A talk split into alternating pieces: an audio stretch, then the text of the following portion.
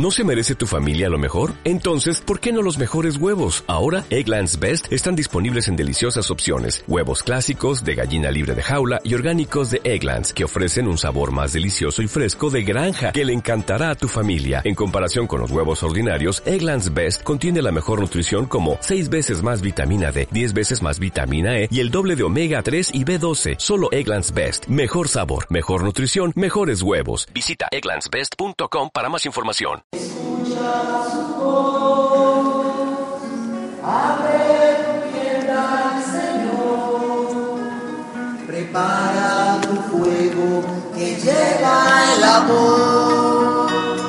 El aliento es esperanza, la esperanza, salvación, ya se acerca el Señor. Preparemos los caminos, los caminos del amor, escuchemos su voz. Abre tu tienda al Señor, recíbelo dentro, escucha su voz. Abre tu tienda al Señor, prepara tu fuego, que llega el amor. Que se rompan las cadenas, que se cante libertad, el Señor nos va a salvar. Sanará nuestras heridas, nuestro miedo y soledad, Él nuestra paz. Abre tu tienda al Señor, recíbelo dentro, escucha su voz. Abre tu tienda al Señor, prepara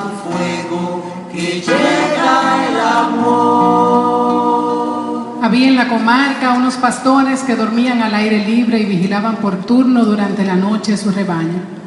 Se les presentó el ángel del Señor, la gloria del Señor los envolvió en su luz y se llenaron de temor. El ángel les dijo, no teman, pues les anuncio una gran alegría que lo será para todo el pueblo. Les ha nacido hoy en la ciudad de David un Salvador, que es el Cristo Señor. Y esto les servirá de señal. Encontrarán un niño envuelto en pañales y acostado en un pesebre. Y de pronto se juntó con el ángel una multitud del ejército celestial que alababa a Dios diciendo, Gloria a Dios en las alturas y en la tierra paz a los hombres en quienes Él se complace. Cuando los ángeles, dejándole, se fueron al cielo, los pastores se decían unos a otros, vamos a Belén a ver lo que ha sucedido y el Señor nos ha manifestado. Fueron a toda prisa y encontraron a María y a José y al niño acostado en el pesebre. Al verlo, contaron lo que les había dicho acerca de aquel niño y todos los que lo oyeron se maravillaban de lo que los pastores les decían. María, por su parte, guardaba todas estas cosas y las meditaba en su corazón. Los pastores se volvieron glorificando y alabando a Dios por todo lo que habían visto y oído, tal como se les había dicho. Palabra del Señor. Desde ayer, ¿quiénes vinieron ayer? Mm, muchos. Compadre, no se le fue tanta gente. Ayer hablábamos de este gran anuncio y Víctor decía, les anuncio una gran alegría que lo será para todo el pueblo. Y hablábamos de esta perfecta alegría cristiana que no depende del sufrimiento, que no puede ser opacada por el dolor y que fue vivida a plenitud por el mismo Cristo, con su vida bienaventurada. Y veíamos también eh, todo ese, camino de alegría que nos prepara para la verdadera esperanza. Hoy en la noche vamos a meditar acerca de esta figura que fue anunciada. Decía Víctor ayer que nosotros somos parte de ese pueblo, somos representados por esos pastores que estaban ahí en su cotidianidad, haciendo sus oficios. Vamos a ponerle cada uno de nosotros nuestros afanes, los que sean que tengamos, y vienen y nos dan este anuncio. Resulta que en el caso de nosotros, este anuncio nosotros lo podemos recibir todos los días, pero de manera especial lo meditamos todo el año, todos los años, para esta fecha. hablábamos Víctor y yo también cuando preparábamos, que probablemente la gente diga, pero van a volver a hablar de alegría y van a volver a hablar de esperanza y van a volver a hablar de solidaridad. Claro que sí, porque a eso es que estamos llamados, ese es el mensaje del adviento, ese es el Evangelio. Y no podemos estar aquí esperando recibir un anuncio de alegría, un anuncio de esperanza, si no hablamos de, esta, de este camino de salvación, si no hablamos del Señor. Y en esta noche nos vamos a enmarcar en un solo versículo, de esos que yo leía. Vamos a enmarcarnos en Lucas 2, versículo 11. Dice, les ha nacido hoy en la ciudad de David un Salvador que es el Cristo Señor. Imaginémonos nosotros, estos pastores, que estaban allí y reciben ese anuncio. ¿Por qué los mueve ese anuncio? Porque si tú no estás esperando algo, si tú no estás esperando visita y tocan la puerta de tu casa, te extrañas. Pero si tú estás esperando visita, si tú has preparado todo y tocan la puerta, tú sales corriendo a atender el llamado, porque debe haber llegado a quien esperabas. Y eso mismo pasa con el pueblo de Israel. La esperanza se manifiesta en todo el Antiguo Testamento como una de las características más importantes, más grandes del pueblo de Dios, porque realmente ellos estaban esperando al Mesías. Este Salvador que les fue anunciado en esa noche a estos pastores era un Salvador esperado. Y este, este, este anhelo de Dios, este anhelo de salvación, lo vemos a través de los profetas, algunas veces en anuncio y otras veces hasta en una nostalgia de que llegue pronto. Lo vemos en esa nostalgia del profeta Isaías cuando dice, ay, si rasgaras los cielos y bajaras, ven Señor, es como un grito, ven a salvarnos, ven, ven tú mismo, abre los cielos y ven a nosotros. Entonces estos pastores, cada uno tenían sus expectativas distintas de lo que era el Salvador. De hecho, dice la lectura que después que se fueron los ángeles, ellos empezaron a comentar entre ellos. Yo me imagino que desde ese mismo momento empezaron a hacerse conjeturas respecto a este Mesías.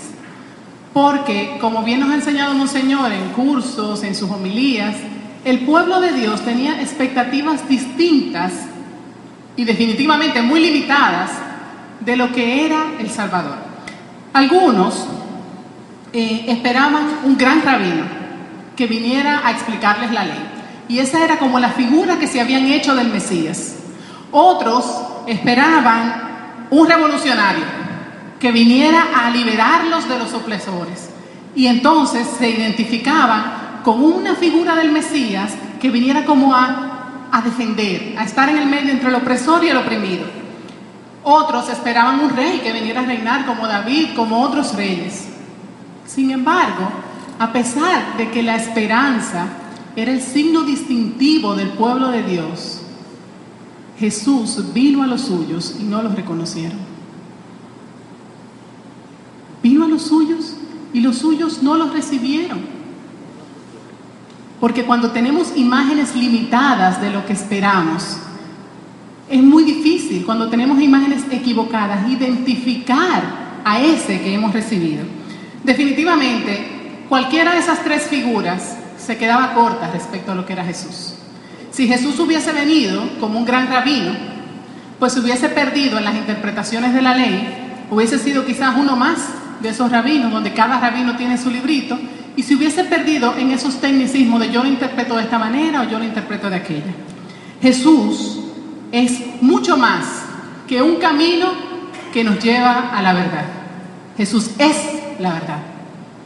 También hubiese sido muy pobre, se quedaba muy pobre la figura de, Jesús el revolucionario que esperaban los judíos. Porque Jesús es mucho más que un procurador de la justicia humana. Jesús es la justicia. Él es la justicia. Y se hubiese quedado muy corto también la figura de un rey que como decía Monseñor en su homilía de ayer en la tarde, si hubiese quedado, hubiese sido como un chiste del, Señor, dedicar la salvación exclusivamente a una nación, a un pueblo, y que Jesús viniera a gobernar en un pueblo, también se habría quedado corto. Jesús no es el gobernador de un pueblo, Jesús es el Señor de toda la creación. Entonces, cualquiera de las imágenes que nos habríamos hecho, que se hizo el pueblo de, de Israel, quedaba corta respecto a Dios. ¿Por qué? Porque ¿quién era ese que les estaba siendo anunciado como Salvador a los pastores? ¿Quién era? Para ellos en ese momento era difícil de entenderlo. Tenían poca información, probablemente, pero la comprensión de Cristo, como va evolucionando, luego nos dice San Pablo en Colosenses, oigan qué hermosura, dice de Cristo, Él es la imagen de Dios invisible, primogénito de toda la creación, porque en Él fueron creadas todas las cosas, tanto en el cielo como en la tierra, los seres visibles y los invisibles, tronos, dominaciones, principados y potestades. Todo fue creado por medio de Él y para Él. Él existe antes que todas las cosas y todo subsiste en Él. Él es también la cabeza del cuerpo, es decir, de la iglesia. Él es el principio, el primero que resucitó entre los muertos a fin de que Él tuviera la primacía en todo, porque Dios quiso que en Él residiera toda la plenitud. Por Él quiso reconciliar consigo todo lo que existe en la tierra y en el cielo, restableciendo la paz por la sangre de su cruz, palabra de Dios. Si el que había de venir era eterno, existe desde siempre, todo se hizo por Él y para Él, ¿Cómo podemos comprenderlo? ¿Cómo podía el pueblo identificarlo pretendiendo compararlo con un rabino, reducirlo a un rey, reducirlo a un revolucionario libertador? Sin embargo, a pesar de que nosotros le llevamos mucha gabela al pueblo judío, mucha ventaja, hoy en día los cristianos nos pasa muy similar. Y probablemente cada uno de nosotros, si vinieran ahora aquí, en esta cotidianidad, a decirnos, hoy viene el Salvador, muchos de nosotros tengamos algunas imágenes distorsionadas de ese Salvador. Porque muchas veces, mis hermanos, nos enseñan bien, pero aprendemos mal. Y muchas veces escuchamos imágenes de ese Jesús redentor y salvador limitadas. Y no solamente limitadas, sino muy cómodas. Muy cómodas. Hay imágenes de Jesús salvador que son un guiso. Que si realmente la salvación es así y lo que el Señor vino a hacer es así, es un pal. Porque escuchamos cosas como esta. El hombre es salvo desde que nació. Ya Cristo pagó por nuestros pecados. ¿Quién no ha escuchado eso? ¿Cuántos no hemos escuchado decir, Cristo pagó con su sangre, su deuda está saldada? No tenemos que hacer ya nada para salvarnos. Es chulo ese mensaje, ¿verdad? Es suave, de, es más, es suavísimo de predicarlo. Si tú te paras aquí a decirle a la gente que todo es una chulería, que ya el Señor hizo todo el trabajo y que usted no tiene que hacer nada, pero cualquiera se la pasa predicando el día entero. Porque ese es un mensaje cómodo de escuchar. También, y quizás uno de los que más nos ha calado, es la predicación de si tú proclamas con tu boca que Jesús es el Señor y confiesas con tus labios, eres salvo. Y eso sin hablar de la predestinación y otra serie de cosas que de nuevo, toda la tradición de la iglesia y la comprensión de Cristo y el magisterio de la iglesia nos ha ido enseñando bien, pero nosotros aprendemos mal. Y yo me pregunto, si nosotros, que como yo decía ahorita, le llevamos gabela al pueblo judío, le llevamos gabela porque tenemos sus palabras. Ya no es el anuncio de que el Mesías iba a venir, tenemos la certeza de que vino, tenemos evidencia de que estuvo entre nosotros, de que se encarnó, tenemos su enseñanza, tenemos sus apóstoles directicos que vivieron con él, el testimonio de los apóstoles, tenemos el magisterio de la iglesia, tenemos una tradición de dos mil años, le llevamos gabela a los pastores, nosotros vamos en coche para comprender a Jesús. Si nosotros tuviéramos que preguntarle a Jesús hoy, Señor, cuéntame, dime tú, siempre entre, entre Jesús siempre había un afrentoso de esos que hacían las preguntas calientes. Yo creo que si yo hubiese vivido en los tiempos de Jesús, yo hubiera sido una de esas afrentosas que siempre estaba delante preguntándole al Señor. Entonces yo me imagino que Jesús está aquí parado y yo, y yo salgo de afrentosa y le digo, Señor, explícame cómo es la cosa. Después de la resurrección del Señor, ¿verdad? Ya Él está listo para irse a la gloria. Y yo le pregunto, Señor, entonces como ya tú viniste, te encarnaste, moriste, resucitaste por mí, yo soy salva. ¿Qué ustedes creen que me respondería Jesús? Me diría, como dijo en Mateo 7:21, no bastará decirme Señor, Señor para entrar en el reino de los cielos. Más bien entrará el que hace la voluntad de mi Padre del cielo. Respuesta de Jesús, no mía. Jesucito, él mismito dijo eso. El mismo Jesús nos mostró cuál es la pedagogía de Dios. La pedagogía de Dios no es criar vagos para que nos sentemos bajo de una mata a esperar la salvación. La pedagogía de Dios es desarrollar hijos capaces de amarle, capaces de obedecerle por amor. Entonces, el mismo Jesús, si nosotros no queremos, si queremos ignorar lo que el magisterio de la iglesia, si queremos ignorar las cartas de Pablo, si queremos ignorar lo que vino después, él mismo dijo, entrará en el reino de los cielos el que escucha mi palabra y la pone en práctica, el que hace la voluntad de mi Padre. Lamentablemente, mis hermanos, la iglesia no puede contradecir a Jesús. La iglesia no puede predicar un evangelio distinto. La, iglesia no puede suavizar el mensaje. Nosotros no podemos ir en contra de lo que el mismo Jesús nos dice. Y eso no está sujeto a interpretación. Puede resultar para nosotros entonces difícil entender esta imagen del Jesús redentor y salvador. Jesús fue escándalo para el pueblo judío y ese escándalo hoy, en el 2011, para nosotros, para la miseria y la pobreza del mundo, Jesús es escándalo.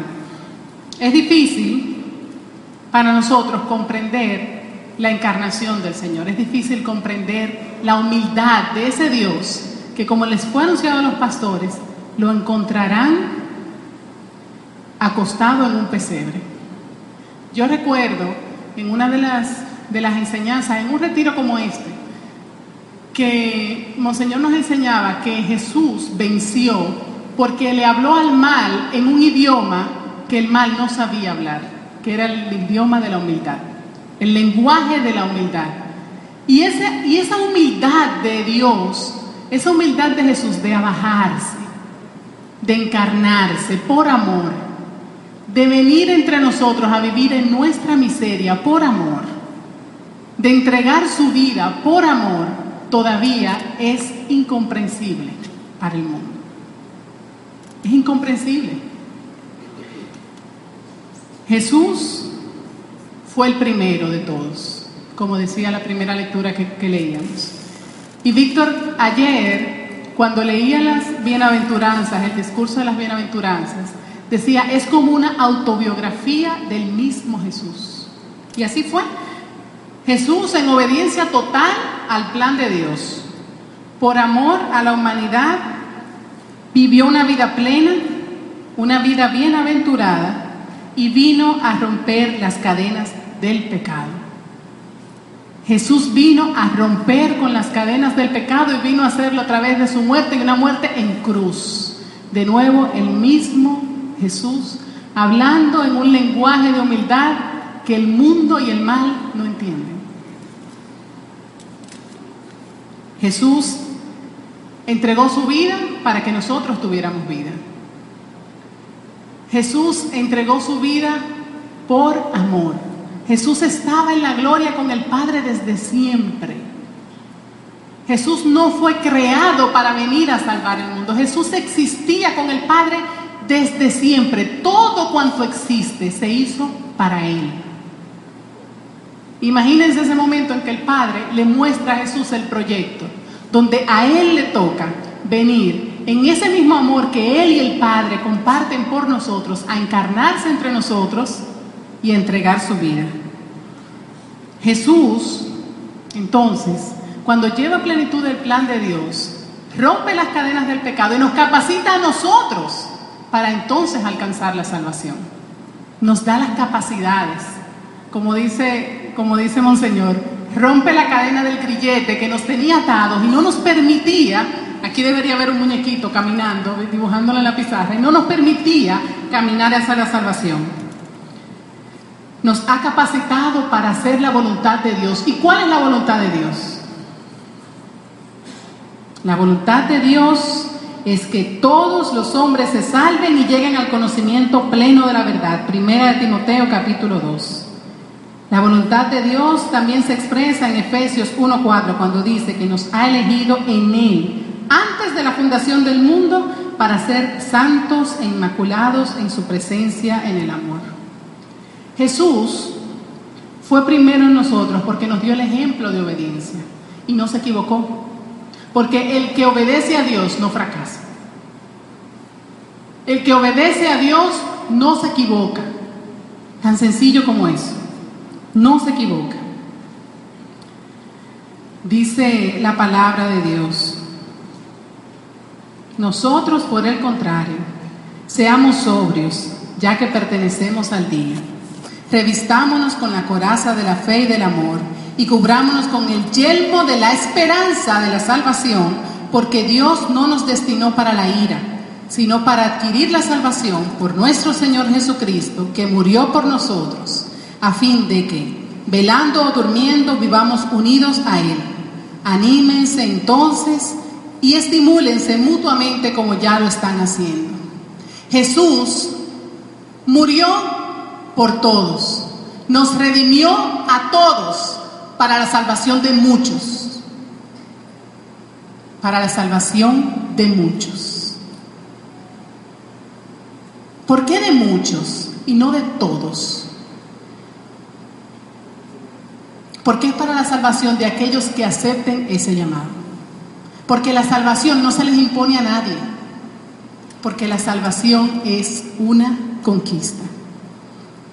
El Señor nos está invitando con este lenguaje de amor y de humildad a entrar a conocer su misericordia.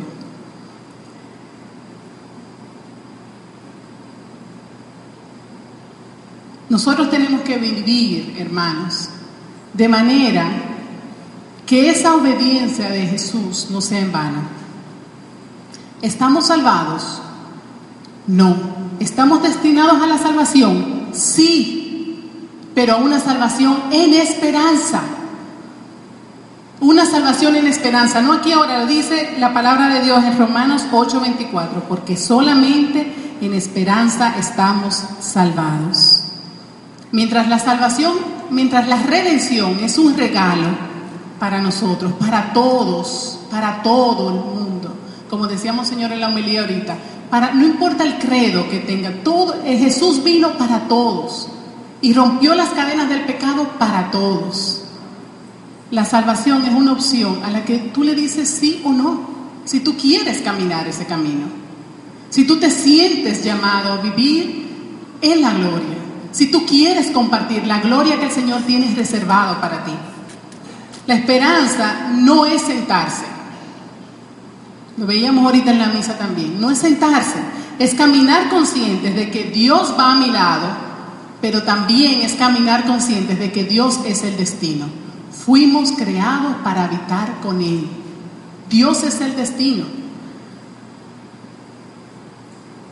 esto de, de la salvación como conquista y de que hay que fajarse por la salvación, fajarse, San Agustín lo comprendió muy bien y nos dejaba una, lo resume, digamos, en una frase que dice, el Dios que te creó sin ti, no te salvará sin ti. Dios necesita que tú quieras colaborar con la gracia para que ese mensaje de salvación que recibieron los pastores sea un mensaje de salvación para ti, para tu vida, aquí y ahora, hoy. Y tú puedas hoy decir que sí a ese mensaje de salvación. Y tú puedas hoy decir, yo quiero salir al encuentro del Salvador y caminar hacia Él. Y encontrarlo como el Señor me lo muestre. Como Él lo tenga reservado para mí. Muchas veces nos cuesta mucho obedecer a Dios. Le habla una hija medio rebelde de Dios. Nos cuesta soltar las amarras, nos suelta, nos cuesta a veces soltar hasta las heridas, porque nos acomodamos a esas heridas y no las queremos soltar. Nos cuesta abandonarnos en Dios. Nos cuesta incluso entregarle nuestros paradigmas, nuestras costumbres. Nos cuesta ser dóciles a Él, nos cuesta esperar en Él. Es difícil. Pero si tan solo nosotros confiáramos y creyéramos que Dios tiene de verdad el poder de hacer las cosas insuperablemente mejor de lo que podemos pensar o imaginar, pudiéramos soltarle ese mundillo que Víctor mencionaba ayer, ese mundillo que nosotros nos hacemos, esas aspiraciones limitadas que nosotros tenemos. La obediencia a Dios, hermanos, lejos de encadenarnos, lo que hace es que nos libera. Porque de verdad, el que obedece a Dios no se equivoca, no hay nada, nada, nada comparado con saber que tu vida está siendo conducida por Dios, llevada de la mano de Dios, y que incluso puedes equivocarte. Incluso vas a tomar decisiones equivocadas y el Señor estará ahí para sostenerte y sacará frutos de eso, porque tú estás buscando hacer su voluntad. Pero qué diferente es cuando yo tengo mis planes, mis aspiraciones, mis sueños. Mira, Señor, esto es lo que yo quiero, esto es lo que yo quiero para mi matrimonio, esto es lo que yo quiero para mi familia, esto es lo que yo quiero para mi negocio. Y ven, Señor, bendícelo todo. Si es que le dejamos que entre. Entra, pero nada más para bendecirlo. Y no te metas, Señor. No te metas en mi bolsillo. No te metas en mis decisiones. No te metas con mi marido, Señor. No te metas con mis amigas. No te metas con mis heridas que yo estoy muy acomodada con ellas ahí adentro. Y no las quiero tocar. No te metas, Señor. A veces no se lo decimos de frente, pero se lo hacemos saber bastante bien. Y a veces tenemos áreas favoritas que nos cuesta entregarle a Dios. Y decimos, Señor, tú tienes esto, tú tienes esto, tú tienes esto, pero aquella área de mi vida, déjamela tranquila, que esa la manejo yo. Yo recuerdo que hacía yo una reflexión una vez y decía, ¿cómo nosotros, cómo uno va a saber de liderazgo aquel que es cabeza de la iglesia? Ah, no, Señor, no te metas en la forma en que yo manejo mis, mis trabajadores y mi gente, porque de eso sé yo. No te metas en mi matrimonio, Señor. ¿Y cómo no vas a saber de matrimonio aquel que instituyó el matrimonio? No te metas con mi economía, Señor. ¿Y cómo no vas a saber de economía aquel que fue capaz de multiplicar peces y panes y darle comida a una multitud? Pero no te metas, Señor. Porque tú no sabes de eso. Tú lo que sabes es de predicar y tú lo que sabes es de dar doctrina. De estas cosas, la que sabe soy yo. Yo quiero pedirte ahora que tú trates de ponerte en el lugar de Dios, guardando las distancias. Vamos a tratar de ver el mundo desde arriba, vamos a auxiliarnos de nuestra imaginación, de las imágenes que vemos por satélite, que vemos por las fotos que vemos del mundo, y vamos a tratar de situarnos allá arriba, desde donde Dios ve la tierra. Y vamos a contemplarla completa. Y vamos a imaginarnos que dentro de esa tierra hay millones y millones de personas, millones y millones de proyectos, millones y millones de empresas, de países, de familias y estás tú. Y ahí están tus aspiraciones. Ahí están tus sueños puestos, esos que tú les presentas al Señor. Ahí están tus proyectos. Ahí está tu plan de vida. Y trata de verlo desde allá, desde donde lo ve Dios. ¿De qué tamaño se ve? ¿De qué tamaño se ven esas aspiraciones, esos sueños, esos proyectos? Cuando las miramos desde arriba, se ven pequeñas. ¿Por qué se ven pequeñas? Porque son pequeñas porque nuestras, nuestras aspiraciones, nuestros sueños, nuestros planes son limitados, muy limitados. Yo quiero traer de nuevo una lectura que Víctor usó ayer, que está tomada del profeta Isaías capítulo 45. Y nos dice el Señor, pues sus proyectos no son los míos y mis caminos no son los de ustedes, dice Yahvé. Así como el cielo está muy alto por encima de la tierra, así también mis caminos se elevan por encima de sus caminos y mis proyectos son muy, muy superiores a los de ustedes. Entonces, hermanos, ¿por qué atarnos a aspiraciones, a proyectos y planes y sueños tan pequeños como los que nosotros podemos tener con nuestras limitaciones humanas? Cuando el plan, el proyecto y el sueño de Dios para ti y para mí es tan grande como puede superar en la distancia entre el cielo y la tierra.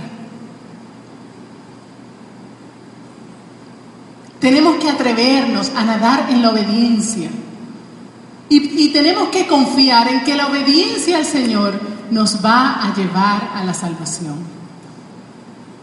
El camino de obediencia, el camino de buscar cuál es el plan que Dios tiene para mi vida, solamente puede conducirme a aquello que Dios ha soñado para mí y que es insuperablemente mejor de lo que tú o yo podamos pensar o imaginar. Jesús no iba a encarnarse por un proyecto pequeño. Jesús es Dios. Dios se encarnó, se hizo hombre y se entregó por nosotros. No es por cualquier cosa, hermanos. No es por nuestros limitados proyectos, son por los proyectos de Dios que superan todo entendimiento. La meta entonces es la vida eterna. Y yo te pregunto, ¿qué nosotros pensamos hacer con esto que se llama eternidad? ¿Qué pensamos hacer?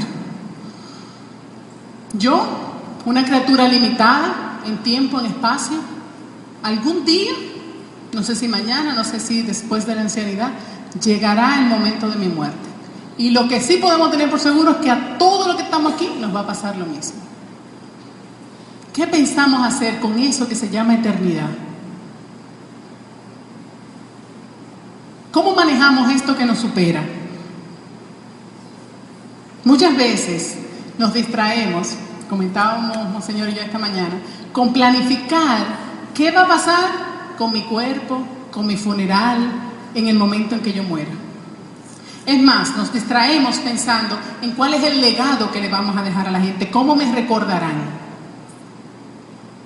Qué triste, qué pobre es cuando nuestra mirada está puesta solamente en hasta cómo me recordarán. Porque si mi mirada está puesta en solamente en cómo me recordarán, cómo me recordarán mis hijos, cómo me recordarán mis amigos, estamos viviendo para un proyecto totalmente finito. Y terminó ahí. Es para eso, de verdad, que estamos viviendo. Es para eso todos los afanes, es para eso. O, o realmente yo debería estar pensando en cómo estará mi alma en el momento en que la muerte toque mi puerta. ¿Cómo estará mi alma? ¿Cómo estará mi vida interior? ¿Cuál es el propósito de nuestra vida? Hay algo, siempre hay algo que está gobernando tu vida, siempre. Algo finito o infinito. Algo o alguien está gobernando tu vida. La pregunta es, ¿quién o qué está gobernando tu vida? ¿Para qué estás viviendo hoy? ¿Estás viviendo para algo que se acaba con la muerte o estás viviendo para algo que trasciende la muerte? ¿Estás viviendo para tus planes y los planes del mundo o estás viviendo para los planes de Dios? El Señor nos pide, mis hermanos, hacer su voluntad, el Señor nos pide obedecerle, el, Señor nos pide trabajar con temor y temblor por nuestra salvación. Y ese camino no es fácil, es fácil desanimarse, es fácil poner en evidencia nuestras miserias, es fácil caerse, es fácil, o sea, pecamos, nos caemos, nos herimos, nos dejamos herir. Y es muy fácil desenfocarse si uno no tiene la mirada puesta en el lugar correcto. Si uno no tiene la mirada puesta en el lugar correcto, cualquier brisa tumba coco. Cualquiera. Pero cuando tu mirada está puesta en la eternidad, puede venir un ciclón y no te tumba el coco. Y yo se los puedo decir por mi propia experiencia, la mía. Porque Víctor decía ayer que a veces tenemos una imagen de Dios como un bufón a nuestro servicio. Señor, sirve, Señor, hazme. Y por mucho tiempo yo tuve a Dios en ese lugar en mi vida. Por mucho tiempo. Yo conocí al Señor apenas una jovencita, como están los muchachos de Chema ahora. En el momento más difícil que había pasado hasta entonces, 16 años, una familia totalmente disfuncional en ese momento, y alguien tuvo misericordia de mí y me anunció y me compartió que Dios sanaba el corazón del hombre. Y yo estaba tan herida, tan dañada, tan cargada, que yo dije, bueno, si de verdad Dios puede salvar el corazón del hombre, yo voy a ir a los pies de Dios. Y yo fui a los pies de Dios. Y yo tuve un encuentro personal con el Señor en ese momento. Y realmente, inmediatamente el Señor empezó efectivamente a sanar mi vida. Y no solamente el Señor empezó a sanar mi vida, empezaron a, suceder otras cosas que yo siempre comento cuando hablo esto, y es que la gente empezó a agradarse. Ay, qué muchachita más buena, y eso me gustaba. Y además me subí el ego. Y me, me empezó a ganar reconocimiento, y de, de repente las mamás de mis amigas querían que mis amigas salieran con Leslie, porque Leslie era una muchachita buena. Entonces, como que ese ambiente de, de acogida, de reconocimiento, de amor, de que todo el mundo viera que me gustaba. Y el Señor me estaba sanando. Pero eso no duró mucho, porque apenas dos años después cambié de localidad, me mudé, llegué a la capital con los cadillos detrás de la oreja, no sabía ni dónde estaban las parroquias, no sabía coger un carro público, no sabía hacer nada y me enfrié. ¿Por qué? Porque ya el Señor había hecho lo que tenía que hacer en mi vida, ya Él me había sanado. Ya Señor, cumpliste tu misión, ahora voy a romper el mundo, a romper con la universidad, a romper con la vida profesional, a crecer, a poner todo lo que se ponía en mis manos me iba bien. No te necesito, Señor. Buenas noches, por la noche un Padre Nuestro, un Ave María y un Gloria y se acabó el evento. Después llegó Enoch a mi vida, mi esposo. Y yo veía tantos matrimonios destruidos y venía de un matrimonio destruido que yo dije, bueno, yo como que voy a tener que hacer algo porque yo no quiero que en mi matrimonio pase lo que yo había vivido. Y de nuevo vino un buen samaritano y me anunció y me compartió y me empezaron a hablar de que los matrimonios cuando tenían a Dios en el centro, eran matrimonios sólidos. Y además me hablaron de los ambientes donde se van a criar tus hijos. Y yo empecé entonces a frecuentar de nuevo la iglesia con Enoch esta vez. Hicimos rápidamente comunidad y conocí a muchos hermanos que hoy son todos mis compadres y veo sus hijos y digo, esa gente buena, yo quiero que mis hijos se unen con ella, perfecto, Señor, aquí estoy a servir otra vez y de nuevo el reconocimiento, la pleitesía, qué muchachita más buena, mira cómo se compromete, tarará. Pero pronto de nuevo vinieron las brisas y tumbaron los cocos, porque empezaron a ponerse en evidencia nuestras miserias de nuevo. Las miserias de nosotros, de los seres humanos que formamos la iglesia, empezando por mí. Se debarata una comunidad, se vuelve un asunto, y ahí vengo yo otra vez y me enfrío. Hasta hace cinco años que yo llegué a esta parroquia y en un ambiente similar a este, por primera vez alguien quitó mis pobres ojos que estaban enterrados en el suelo y los enfocó en la vida eterna. Y yo les puedo asegurar a ustedes, mis hermanos, sin temor a equivocarme, que los ventarrones que han venido después de ahí han sido mucho más fuertes que los tristes que yo había pasado en mi adolescencia, en mi niñez, al principio de mi matrimonio. Muchos más. Pero ya mi mirada no se aparta, ya no hay quien me saque de aquí, no hay quien me saque de acá, porque ya yo sé en quién yo he puesto mi esperanza. Ya yo sé en quién está puesta mi esperanza. Ya yo sé dónde está puesta mi mirada. Ya yo sé para dónde voy. Y no es posible que una distracción, que un malentendido, que un ataque, que una prueba, que un problema económico, nada de eso, nada de eso puede apartar mi mirada de la lucha y del llamado al que yo he sido convocada, porque yo he sido convocada para la gloria. Y adivinen qué, Durante todo este tiempo, mis ojos están puestos en la salvación y el Señor sigue sanando mi vida todos los días y el Señor sigue dándome amigos buenos y el Señor sigue dándome un matrimonio sólido, el Señor sigue dándome un buen ambiente donde estén mis hijas, porque ahora ha cambiado. Busque primero el reino de Dios y su justicia y todo lo demás va a venir por añadidura. Pero ve bien dónde está puesta tu mirada. ¿Dónde está puesta tu mirada?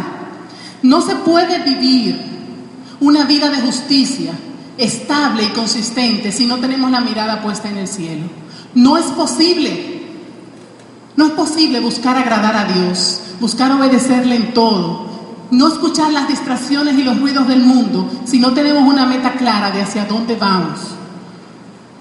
Decía Víctor anoche que la vida se vive hacia adelante y se contempla hacia atrás.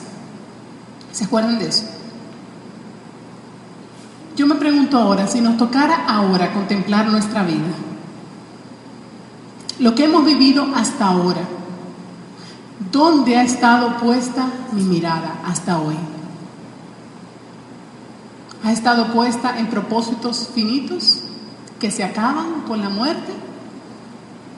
¿O está puesta en la gloria a la que he sido convocada y para la que fui creada? ¿Dónde está puesta tu mirada? Contempla tu vida hacia atrás. ¿Y qué y piensa qué ha estado gobernando hasta hoy?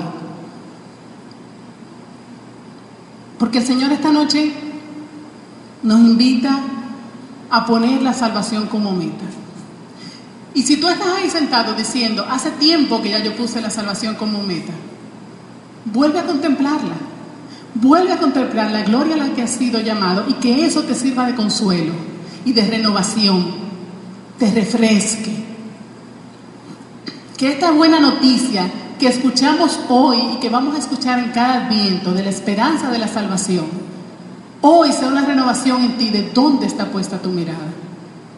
Y si hasta hoy no la habías puesto, hazlo ahora, ahora, ahora, reenfoca tu vida. Pon tu, mirada en el cielo. Yo no sé si cuando hablamos de salvación, realmente te parece algo abstracto, si, si interpela tu vida, si da esperanza, yo no sé. Yo recuerdo uno de los de las líneas de boche que Monseñor dio el 27 de febrero, una de las que más picaba, interpelaba, era cuando le decía, bueno, a los encomenderos de esta época, yo no sé si el mensaje de salvación les interpela o no. Cuando tú oyes hablar de salvación, cuando tú oyes hablar de vida eterna, ¿te mueve o te deja igual? ¿Te interpela o no pasa nada? Si no pasa nada en ti, estamos perdiendo el tiempo. Bueno, tú estás perdiendo el tiempo. Si no pasa nada en ti cuando hablamos de la vida eterna, Estás aquí perdiendo tu tiempo. Pero si la salvación sí mueve algo en ti, si tú sí quieres esa vida para la que has sido creado, es hora de mirar y contemplar tu vida hacia atrás. Es hora de hacer que esa encarnación de Cristo, que por amor y obediencia vino al mundo, valga la pena. Es hora de que hagas que el sacrificio de Cristo por ti valga la pena. Es hora de que empieces a caminar hacia el destino de gloria que ha sido reservado para ti. Yo voy a leer algunos pasajes, pedirle a María que me acompañe con la guitarra, de, que describen un poco el cielo. Yo quiero que nos auxiliemos de nuevo de la imaginación, como nos auxiliamos ahorita, y veamos las primicias que el Señor mostró a sus apóstoles. Y quiero pedirte que cierres tus ojos y que trates de imaginarte con tu limitación, con esa imagen, esa imaginación corta que nosotros podemos tener, con nuestra pequeñez, con nuestro ser finito, tratemos de imaginarnos el cielo. Porque imaginarnos el cielo implica imaginarnos ese encuentro cara a cara con Jesús. Quiero ayudar nuestra imaginación leyendo algunos pasajes. Simplemente voy a leer cuatro o cinco citas. Coge la que tú quieras, la que el Señor te presente a ti y medítala. Y trata de pensar en qué es lo que Dios tiene guardado para ti.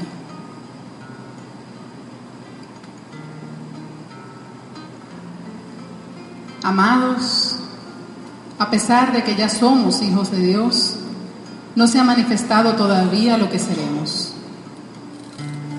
Pero sabemos que cuando Él aparezca en su gloria, seremos semejantes a Él, porque lo veremos tal como es.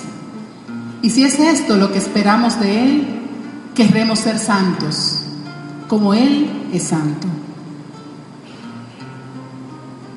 Ahora vemos como en un espejo, confusamente. Después veremos cara a cara. Ahora conozco todo imperfectamente. Después conoceré como Dios me conoce a mí. En el libro de la esperanza, el Apocalipsis, dice, después de esto vi un gentío inmenso, imposible de contar, de toda nación y raza pueblo y lengua, que estaban de pie delante del trono y del cordero, vestidos con vestiduras blancas y con palmas en sus manos, y gritaban con voz poderosa, ¿quién salva fuera de nuestro Dios que se siente en el trono y del cordero? Todos los ángeles estaban de pie alrededor del trono, de los ancianos y de los cuatro seres vivientes se postraron ante el trono, rostro en tierra y adoraron a Dios diciendo, amén, alabanza, gloria, sabiduría, acción de gracias, honor, poder y fuerza a nuestro Dios por los siglos de los siglos, amén. Uno de los ancianos tomó la palabra y me dijo, esos que están vestidos con vestiduras blancas, ¿quiénes son y de dónde vienen? Yo contesté, Señor, tú lo sabes. El anciano me replicó, esos son los que vienen de la gran persecución. Han lavado y blanqueado sus vestiduras con la sangre del cordero. Por eso están ante el trono de Dios y le sirven día y noche en su templo. El que está sentado en el trono extenderá su tienda sobre ellos. Ya no sufrirán más hambre ni sed, ni se verán agobiados por el sol, ni por el viento abrasador alguno, porque el cordero que está junto al trono será su pastor y los guiará a los manantiales de las aguas de la vida, y Dios enjugará las lágrimas de sus ojos. Y, oí una voz que clamaba desde el trono, esta es la morada de Dios con los hombres. Él habitará en medio de ellos. Ellos serán su pueblo y Él será Dios con ellos. Él enjugará las lágrimas de sus ojos ya no habrá muerte, ni lamento, ni llanto, ni pena, pues todo lo anterior habrá pasado. Nosotros anunciamos, como dice la Escritura, lo que ni el ojo vio, ni el oído oyó, ni al corazón del hombre llegó, aquello que Dios preparó para los que lo aman.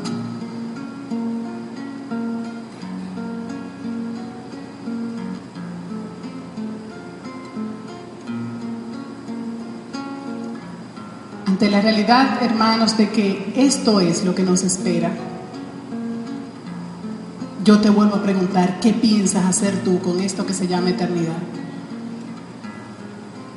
Estamos hablando de ver a Dios cara a cara. Estamos hablando, mis hermanos, que los sufrimientos de esta vida no son nada, nada, nada, nada comparado con lo que Dios tiene reservado para nosotros. Para nosotros es imposible siquiera llegar a imaginarnos, aproximarnos a imágenes reales de lo que puede ser el cielo. Es imposible para nosotros. Y aún así, con lo poco que nos podemos imaginar, es tanto lo que el Señor tiene para mí. Yo no sé tú, pero yo quiero eso. Si el cielo es la mitad de lo que yo me lo imagino, yo quiero eso. Yo quiero ser de esa multitud de los que han blanqueado sus vestiduras con la sangre del cordero. Yo quiero eso. Yo quiero poder estar frente al trono de Dios con cabeza, rostro en tierra, adorándole todo el día. Yo quiero vivir una vida eterna, que no pueda compararse con esta temporalidad y este aquí y ahora que estoy viviendo. Yo quiero poder mirar hacia atrás y que esto haya sido simplemente una preparación para lo que Dios tenía para mí. Yo quiero poder estar con Dios intercediendo por los que queden aquí. Yo quiero ser santa. Yo quiero.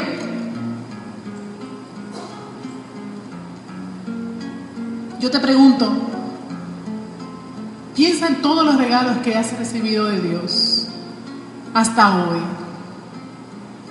Ahí estarán tu pareja, ahí estarán tus hijos, ahí estarán tus nietos, ahí estarán amigos, ahí estará la providencia de Dios obrando en tu vida. Ahí estarán hermanos que han sido de bendición para ti. Ahí estarán milagros que has visto y que has presenciado. De verdad, tú quieres que eso acabe en tu vida. Porque esta vida a mí no me alcanza para, ni para amar a Dios ni para dejarme amar por Él. No es suficiente esta vida. Yo quiero más. Y cada vez que empiezo a meditar sobre esto, empieza también a ampliarse un poco el propósito de mi vida, porque ya no se trata de querer estar yo entre esa multitud de los que blanquearon sus vestiduras con la sangre del cordero. Yo quiero que mi esposo esté ahí. Y yo tengo que preguntarme todos los días si yo lo estoy acompañando a él hacia la vida eterna o si estoy siendo un obstáculo para que él alcance la vida eterna. Yo quiero que mis hijas estén ahí. Tengo que preguntarme todos los días qué estoy haciendo yo para que sus miradas estén puestas en la salvación. Yo quiero que mis hermanos, yo quiero que mi comunidad, yo quiero que mi parroquia, yo quiero que la iglesia, quiero que todos podamos alcanzarlo. Y la pregunta es, ¿qué estoy haciendo yo por las comunidades y por la sociedad que me rodea? Yo, yo estoy dispuesta a decirle que sí a Dios a lo que Él me pida. Porque yo quiero estar con Él en la gloria. Pidámosle al Señor en esta noche la gracia de desear, al igual que esos pastores que recibieron el anuncio, desear encontrarnos con el Salvador. Y pidámosle al Señor que nos regale la valentía y la perseverancia para caminar en obediencia hasta el encuentro definitivo cara a cara con Él. Te damos gracias, Señor Jesús. Gracias porque tú estás aquí en medio de nosotros. Gracias Señor porque tú a cada uno de nosotros nos has llamado de una manera especial, particular. Y para cada uno tienes un proyecto, Señor. Yo quiero pedirte, Señor, que me, que me ayudes a fijar mi mirada en la gloria a dejarla fijada en la gloria, Señor, para que todo lo demás que tú me pidas cobre sentido, Señor. Para que abrirme al perdón cobre sentido, Señor. Para que obedecerte cobre sentido. Para que entregarte todas las áreas de mi vida cobre sentido, Señor. Para que trabajar por la salvación de otras almas cobre sentido. Para que amar a la iglesia, Señor, cobre sentido para que amar sin medida cobre sentido, Señor. Quiero encomendarme a tus planes, que son insuperablemente mejores que los míos, Señor. Quiero hacer tu voluntad. Y quiero pedirte que me des lo que me pides. Dame lo que me pides, Señor. Y pídeme lo que quieres. Gloria a Dios en las alturas y en la tierra paz a los hombres en quien Él se complace. Amén.